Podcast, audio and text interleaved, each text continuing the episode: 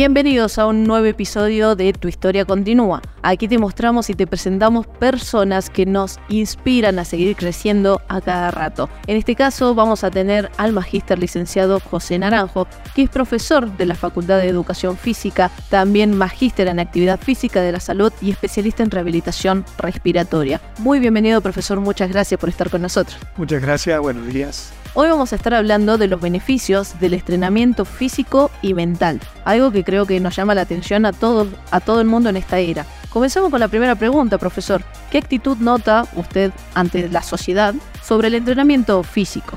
Bueno, principalmente el primer tema que tenemos que, tocar es que gran parte de la población hoy se vuelca de manera casi masiva a la actividad física.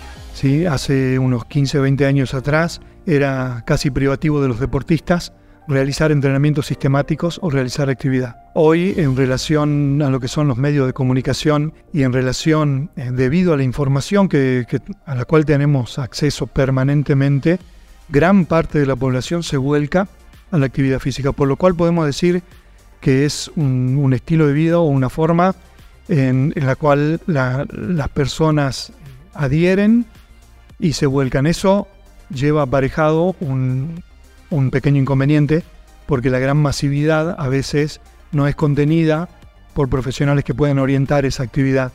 Y como con cualquier tipo de prescripción médica, nutricional, la actividad física debería tener ciertos parámetros que tengan una especificidad para la persona que las necesita, teniendo en cuenta sus, eh, sus prioridades, sus necesidades, sus intereses, pero sobre todo que pueda responder a las necesidades fisiológicas de esas personas. Eh, se ve mucho eh, la descarga de, programas de ejercicio o programas de entrenamiento eh, que se ponen de moda en, en algunas épocas o algunos métodos de entrenamiento que pareciera que vienen a dar respuesta a todas las necesidades de, las personas y en las cuales vemos personas con diferentes características. Entonces ese es uno de los inconvenientes de esa masividad que vendría a ser la otra cara de la moneda. Claro, digamos, yo no puedo bajar un video de YouTube y si no tengo estado físico, empezar a hacer uno que sea muy polenta, digámoslo así. bueno, la actividad, el ejercicio físico tiene ciertas características, como el volumen, que es la cantidad de trabajo que hacemos, la intensidad, con, con cuánta dureza o con cuánta fuerza lo hacemos, cuánto tiempo desarrollo la actividad, 10 minutos, 15, 20, 25, qué tipo de ejercicio tiene impacto, no tiene impacto, es de fuerza, tiene movilidad, no tiene movilidad. Todo eso se adecua a las características individuales y a las necesidades del usuario. Eh, y bueno, debería estar orientado o quien se autogestione la actividad debería tener mínimos conocimientos para que este ejercicio físico le deporte beneficios y no perjuicios. No, claro, justamente para que sepamos bien cómo hacer el ejercicio. Y en eso mismo te pregunto, ¿cuáles son las cualidades óptimas que debe tener un buen entrenador? Porque a veces lo vemos así en YouTube, pero no me habla. Entonces, ¿cómo hago? Bueno, en el ámbito de, las redes, la, primera cualidad que se percibe es la imagen. Claro. La imagen y el cómo. Ah. Sí, es lo, es lo primero que entra. En general, los y las usuarias eh, van a descargar o van a prestar mayor atención al entrenador o supuesto entrenador que tenga una mejor forma de comunicar, una mejor imagen para comunicar y a veces nos quedamos solamente ahí y no llegamos al qué, al contenido del mensaje. Las cualidades de un buen entrenador deberían ser una buena forma de comunicar, que sea claro, que sea preciso, pero que tenga fundamento técnico y sobre todo que tenga sentido común. Es muy difícil transferir métodos, es no muy difícil, es casi imposible transferir métodos de entrenamiento que han sido exitosos en otros deportistas o en otros ámbitos a todas las poblaciones. Entonces yo puedo tener conocimiento de un método, de una forma de trabajar, pero necesariamente tengo que adecuarla a la población o al usuario que tengo en este momento. Ejemplo, sí. el mismo circuito de 10 estaciones que le hago hacer al grupo de las 3 de la tarde, sería muy difícil que lo haga el grupo de las 4 de la tarde sin ninguna modificación, a menos que el grupo de las 4 de la tarde sean individuos exactamente iguales al grupo de las 3 de la tarde. Y ahí hablamos sobre el tema de la resistencia, de la fuerza que puedan llegar a tener, que hayan desarrollado estos alumnos. Las cualidades físicas para el desarrollo de la, de la actividad, de la actividad y, y, de la calidad de vida. Lo despegamos de lo que es el deporte. ¿sí? La población general que no es deportista son la fuerza, la capacidad aeróbica, la flexibilidad, todo lo coordinativo y neuromuscular y su composición corporal. Peso talla no nos alcanza. Mide un metro ochenta y peso 80 kilos, no nos alcanza. Tenemos que ver qué porcentaje, porcentaje de tejido adiposo, qué porcentaje de masa muscular nos hace dos personas totalmente diferentes. Entonces, el desarrollo de esas cualidades influye decididamente en el programa de ejercicio que voy a hacer. ¿Cuánto tiempo va a durar una sesión? ¿La estación va a durar un minuto o va a durar 30 segundos? ¿Voy a descansar un minuto? ¿No voy a descansar? La estación número uno va a ser saltando o simplemente caminando o corriendo o saltando. Todas esas modificaciones se adaptan a la necesidad del usuario. ¿Y el grupo de personas que esté mirando en este caso el video o esté en la clase del profesor? 100%. Y acá tengamos en cuenta que, en realidad, ¿qué debemos tener en cuenta nosotros para los entrenamientos de fuerzas? Porque a veces, como le digo, empezamos a, a entrenarnos, nos creemos más fuertes y empezamos a meter peso y no, no corresponde. Primero que todo, al entrenamiento de fuerza no hay que tenerle miedo. Bien. Es fundamental. No solamente no hay que tenerle miedo, eh, nosotros siempre hacemos una pregunta. Las personas que no son deportistas, ¿pueden hacer entrenamiento de fuerza? Y la respuesta es, las personas que no son deportistas deben hacer entrenamiento de fuerza. El desarrollo del tejido muscular es el principal entrenamiento que nos va a asegurar cambios duraderos. ¿Sí? El tejido muscular es el principal tejido que puede mejorar nuestro metabolismo. Está absolutamente comprobado que un tejido muscular sano y un tejido muscular funcional mejora 100% el metabolismo. Una serie de cuestiones fisiológicas que hacen que el funcionamiento del cuerpo mejore sí. en tanto y en cuanto el tejido muscular. Entonces, hoy todos los programas de entrenamiento orientados a la calidad de vida, a la salud, al deporte, ni que hablar, se basan en el desarrollo de la fuerza. Pero la fuerza no es solamente esa fuerza máxima, levantar mucho peso. La fuerza es capacidad de activar el músculo a baja intensidad, con bajo peso, con muchas repeticiones. Entonces, primero, adoptar el entrenamiento de fuerza como una rutina diaria. Segundo, poder medir hasta qué grado de intensidad o hasta qué peso yo puedo ejecutar el movimiento de una manera correcta y con calidad. A mí me piden que haga un ejercicio determinado. Un ejercicio de sentadilla, un ejercicio de vuelos laterales, un ejercicio de flexiones de brazos eh, con bandas elásticas, por ejemplo. Si yo puedo realizar entre 12 a 15 repeticiones con buena calidad técnica, o sea, sin que el ejercicio se vaya deformando por la dificultad, es un indicador de que la intensidad es adecuada. Si a mí me piden que haga 10 o 15 repeticiones y en la repetición número 3, 4, empiezo a compensar, empiezo a hacer movimientos inconvenientes, empiezo a deformar la técnica por exceso de resistencia, es un indicador que debería bajar la intensidad, bajar el peso o hacer un ejercicio similar de menor complejidad. Claro, o sea, saber medirnos. Y eso ayuda mucho al entrenador. El entrenador debería controlar la ejecución técnica para que los grupos musculares que estamos trabajando sean los que realmente trabajan, pero sobre todo debería poder enseñar al alumno a autogestionarse. Durante, yo voy al gimnasio y mientras me están controlando hago bien, pero el domingo salgo a caminar solo y hago flexiones de brazo en el circuito de salud de la plaza cerca de mi casa y hago mal porque, claro, porque nunca aprendí a autogestionarme. La autogestión de la actividad física tiene que ver con estos parámetros. Puedo realizar el ejercicio de manera correcta y la cantidad de repeticiones supera las 10 repeticiones con buena calidad de ejecución, el ejercicio está bien dosificado. Si no puedo llegar ni siquiera a 10, 12 repeticiones de cualquier ejercicio y ya empiezo a modificar y a compensarlo, el ejercicio es excesivo, tengo que cambiar. Claro, claro, hay que ser conscientes, eso es lo más importante. Y acá, ¿cómo hacemos nosotros? ¿Cuál es la importancia que tenemos dentro del entrenamiento? La parte psicológica, porque tenemos que estar conscientes, como bien decimos recién, y cómo es la mejor forma de aplicar un entrenamiento psicológico. Bueno, eh, no voy a entrar mucho en el tema de entrenamiento psicológico porque para ello están los especialistas. Nosotros dentro de lo que es el ejercicio físico Y cuando hablamos de prescripción de ejercicio físico, estamos hablando de programas de entrenamiento orientados a la calidad de vida y no al rendimiento deportivo. ¿sí? Nosotros utilizamos el ejercicio físico, que es aquella actividad sistemática, ¿sí? que yo lo voy a realizar tres o cuatro veces por semana. Cuando yo decido salir a caminar y lo hago de manera sistemática, cada día de por medio o cada tres días, pero siempre con, con una frecuencia determinada, se convierte en un ejercicio que me va a dar beneficios. El ejercicio físico mejora la predisposición mental y la predisposición al ejercicio. Hablando con profesionales de, la psicología, ellos podrán este, indicarnos cuáles son los recursos y las herramientas para prepararnos al ejercicio físico. Lo que yo puedo abordar es en qué medida realizar el ejercicio físico puede favorecer la predisposición mental para continuar con ese ejercicio.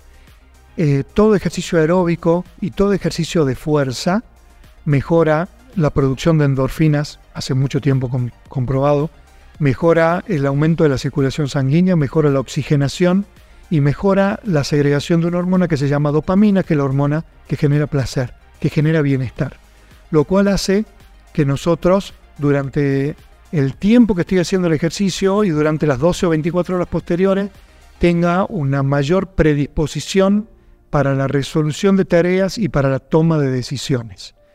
Eh, un buen recurso, una buena sugerencia para... Hay muchos, hay muchos deportistas o muchas personas que hacen ejercicio físico, sobre todo de larga distancia, que, que hacen running o que hacen bicicleta, que dicen, cuando tengo algún problema salgo a correr y vuelvo con el problema resuelto. Sí, es la desconexión. Exactamente.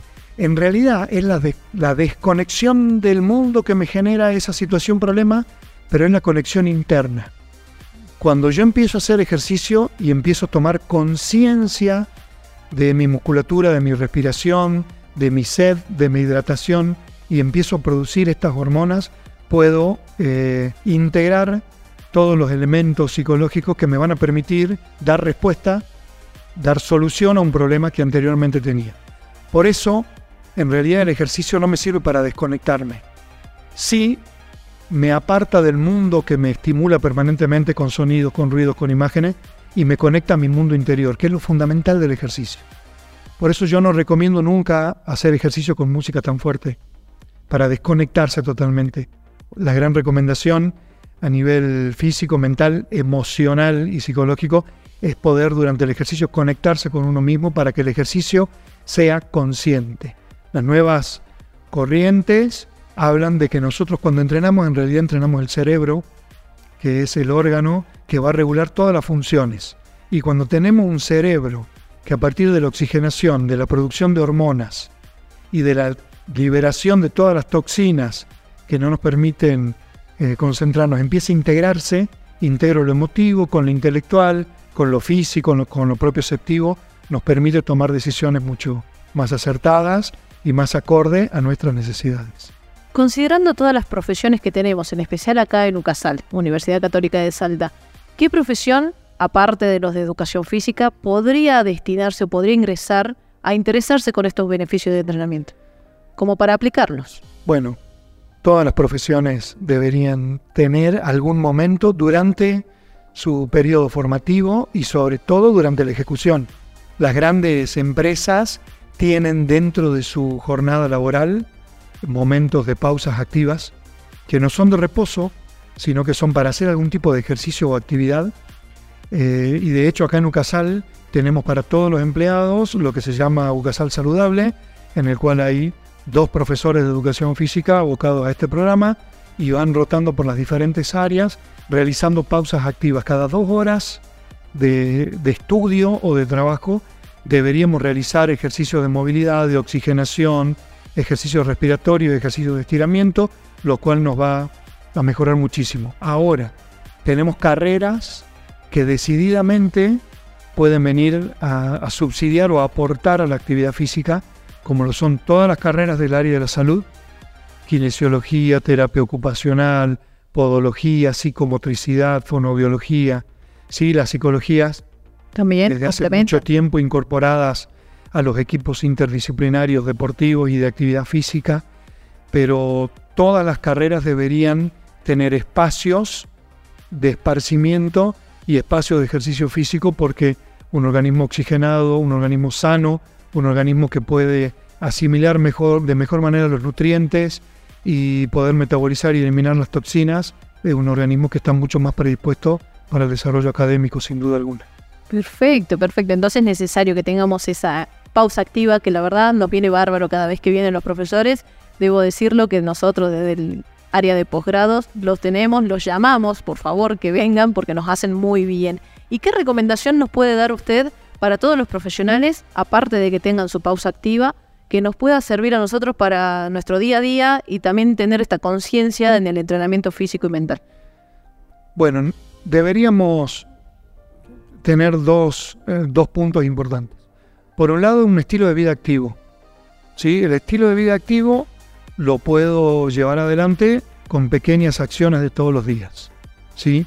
Yo me vengo en auto a la universidad, puedo estacionarlo en la puerta de mi oficina o puedo estacionarlo eh, en la otra punta de la universidad y cada día me obligo a caminar unas 12, 15 cuadras de ida a mi oficina y de vuelta.